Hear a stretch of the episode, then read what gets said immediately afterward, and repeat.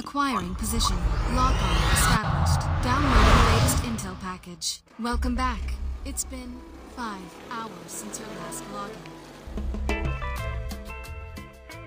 En la radio hay un aviso que me pide que le pida plata a un banco. Y bueno, quizá un préstamo no viene mal. Justo estaba yendo al mall para ver qué puedo comprar. Terminó la tanda y el tipo sigue hablando y va filosofando sobre el mal que nos va hundiendo. Si en marzo es novedad, es viejo en abril.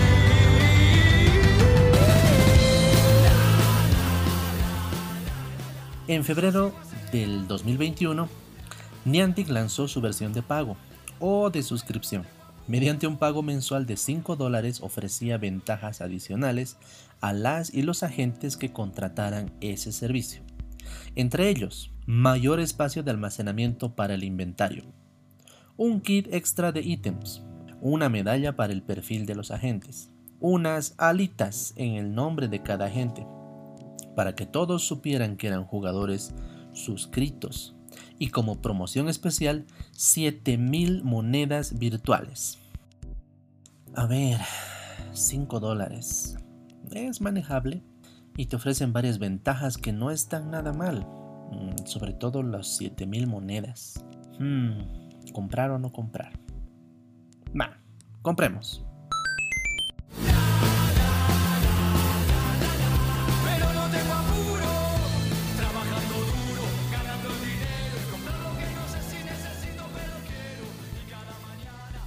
Después de un mes de experiencia probando el nuevo servicio, les cuento mis opiniones.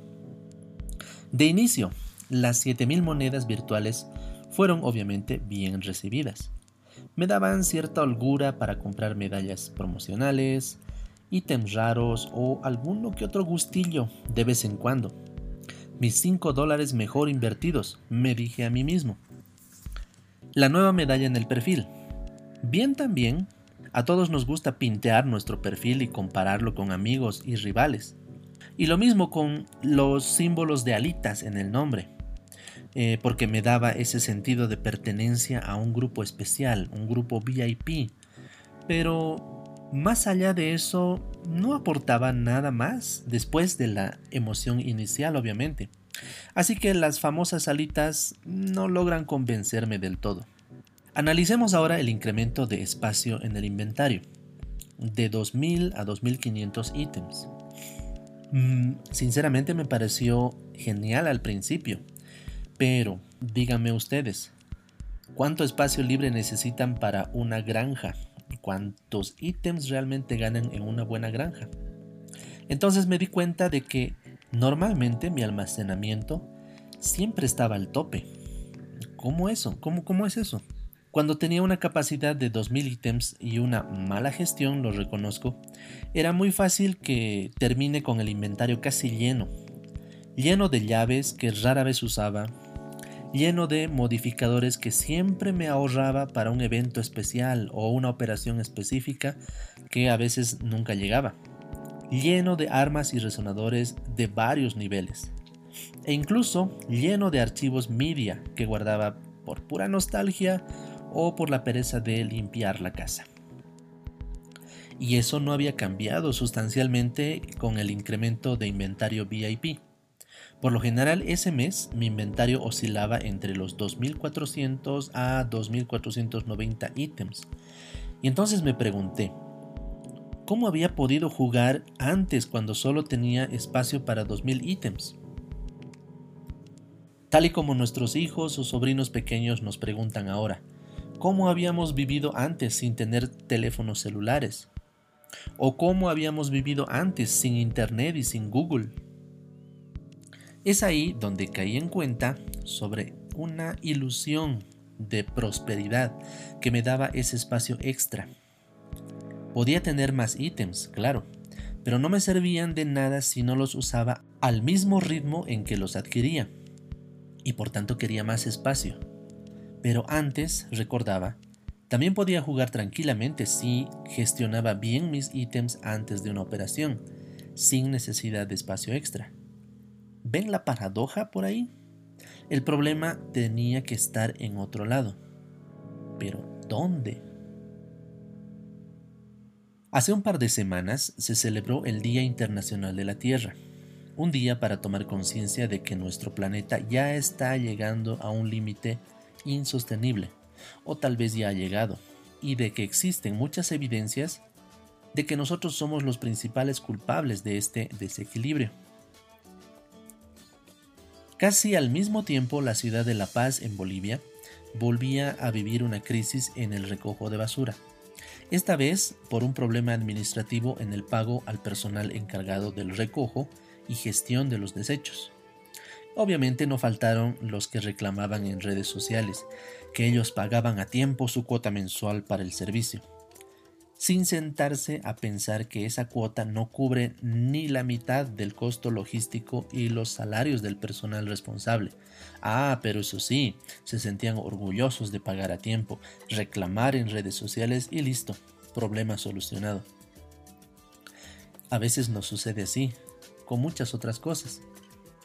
Hacemos nuestra parte, lo que diga la ley o lo que está establecido, y pensamos que con eso se soluciona el problema. Pero la gestión de residuos no se acaba mágicamente cuando sacas la basura de tu casa y se la lleva el camión basurero. Me pregunté entonces si somos conscientes de la cantidad de basura generada cada semana o si esa basura es en su mayoría biodegradable, o si los desechos que generamos cada uno de nosotros se componen de plásticos, vidrio, papel o cartón, que fácilmente podrían ser reutilizados o reciclados. Y me atrevería incluso a ir un poco más allá. Les propongo este ejercicio simple. Cada vez que vamos al mercado y compramos mmm, media roba de papa en bolsa, por favor una libra de tomate en bolsa, una libra de cebolla en bolsa, dos pesitos de vainitas en bolsa, una docena de huevos en bolsa, dos libras de arroz en bolsa, un kilo de carne en bolsa. Ah, y todo eso en una bolsa grande, por favor. Y la semana que viene repetimos el ritual. ¿Cuántos ítems innecesarios hemos acumulado en un solo día? Como decía Roberto Muso en la canción del principio, hemos entrado en una espiral de trabajar, cobrar el dinero y comprar cosas que no necesitamos pero sí queremos. ¿A dónde me voy? No importa cuánto dinero pueda ganar cada mes para comprar lo que se me antoje, o cuánto dinero pueda pagar a la empresa para que haga desaparecer mágicamente la basura de mi puerta. El problema no desaparece ahí, porque nos estamos negando a ver el verdadero problema, la cantidad absurda de basura no biodegradable que generamos cada semana. Y aunque estuviera dispuesto a pagar más dinero cada mes para exigir que la basura sea bien procesada, ¿será realmente ese el camino correcto? una pausa y volvemos.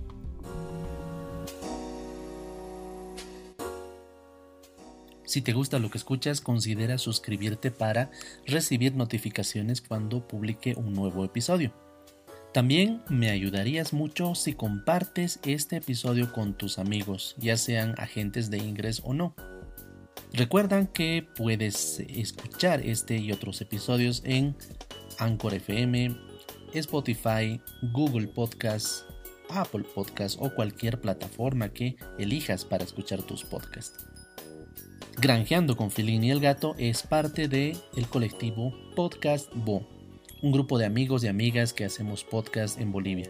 Si quieres descubrir otros podcasts, visita podcastbo.com.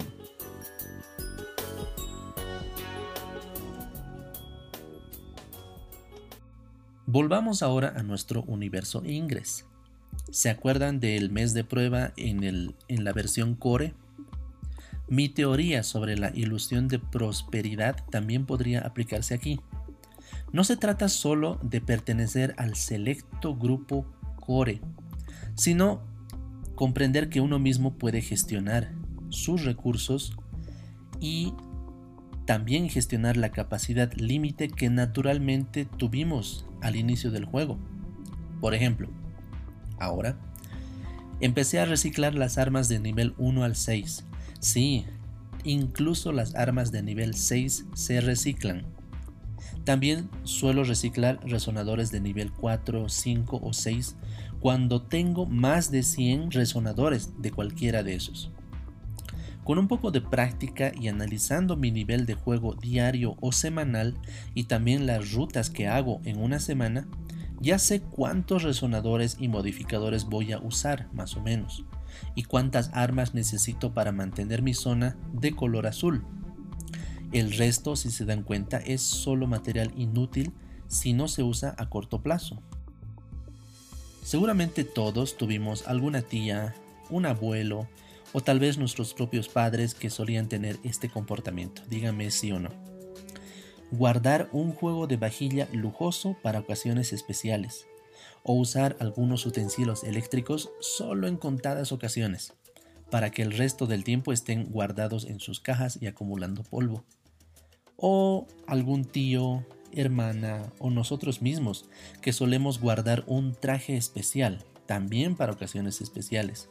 O un reloj o un perfume que se usan una o dos veces al año.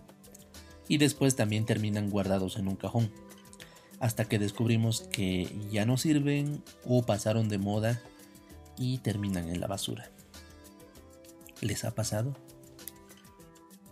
Me ha pasado muchas veces también que suelo guardarme o ahorrarme modificadores extraños o muy extraños, en ingres por supuesto, sobre todo para hacer una granja, para fortalecer un portal con escudos especiales o lograr 16 enlaces en ese portal. Pero nuevamente me pregunto, ¿cuántas veces tengo la oportunidad de usar esos modificadores bien utilizados? y en qué momento me convertí en un acumulador de ítems muy raros sin que llegue a usarlos correctamente. En ese caso solo me quedan tres opciones. O los uso en portales de mi zona regularmente, o los regalo a otros agentes, cosa que ofrecí algunas veces a agentes vecinos, o los reciclo. ¿Y qué gano con el reciclaje de ítems? Seguramente todos lo sabemos. Ganamos energía XM, que se puede usar en la recarga de portales y por supuesto para la medalla de recarga. No hay energía que se desperdicia en, en Ingres. Nuestro pequeño ecosistema es autosustentable si se gestiona bien. Y, según mi criterio, después de un mes de prueba, sin la necesidad de tener espacio extra para más inventario. Del mismo modo, ¿Estamos dispuestos en casa a gestionar mejor nuestros propios residuos? Sin necesidad de esperar a que la alcaldía o la junta vecinal o alguien más nos diga qué hacer o cómo hacerlo. En casa, por ejemplo, al analizar este problema, decidimos tener una reserva de bolsas plásticas de todo tamaño y nos damos a la tarea de llevarlos al mercado para recibir ahí nuestras compras y obviamente rechazamos nuevas bolsas plásticas. Nuestra casera ya nos conoce, aunque muchas veces se le va la mano y quiere usar una nueva bolsa. Entonces estamos pendientes de decirle no más bolsas. Sin bolsa, por favor. Aquí está mi bolsa. También consumimos leche embolsada, pero guardamos esas bolsas para donarlas a viveros municipales o comunitarios. Ellos realmente lo agradecen mucho porque usan esas bolsas para cuidar los plantines y trasplantarlos. También separamos nuestra basura en contenedores diferentes. Sé que es mucho más trabajoso, pero logras acostumbrarte.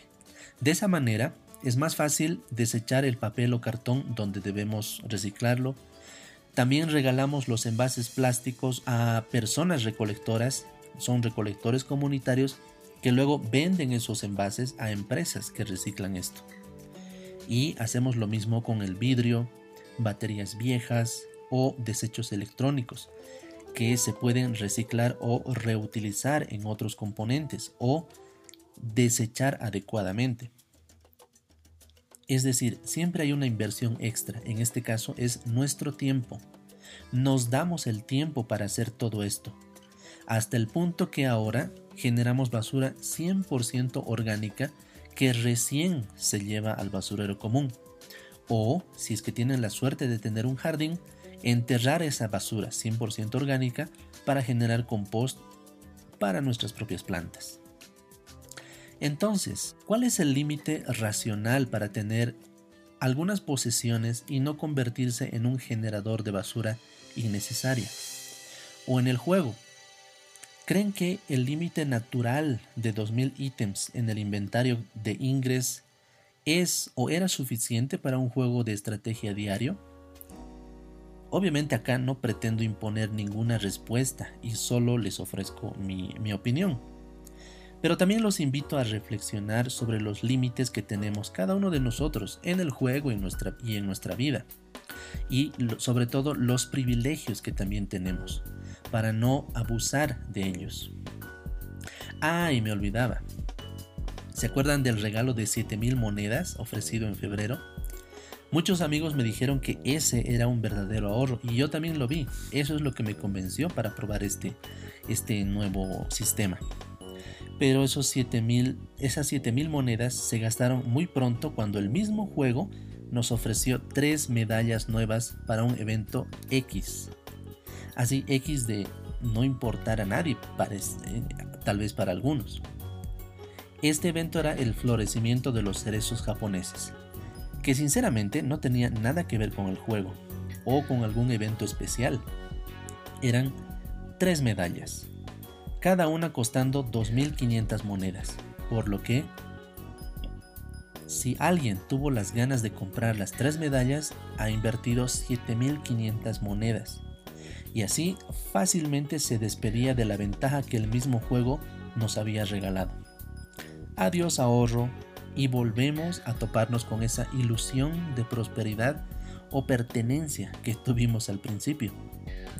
En fin, si ahora mismo revisamos la oferta de monedas en la tienda virtual, yo puedo adquirir 7000 monedas con 5 dólares. Los mismos 5 dólares que me cuestan la suscripción Core, que incluye solo 2500 monedas.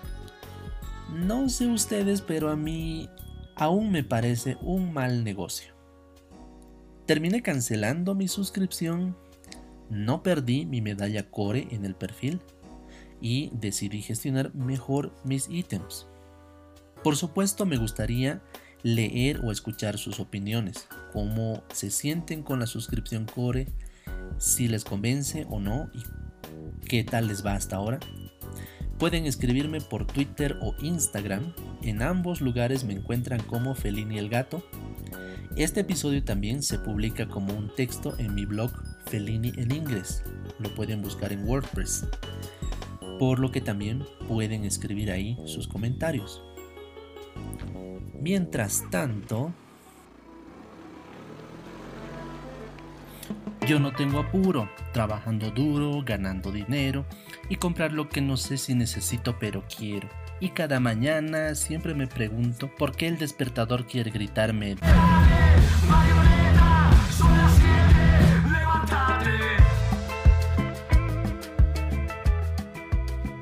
La música de este episodio viene del disco Jueves del Cuarteto de Nos.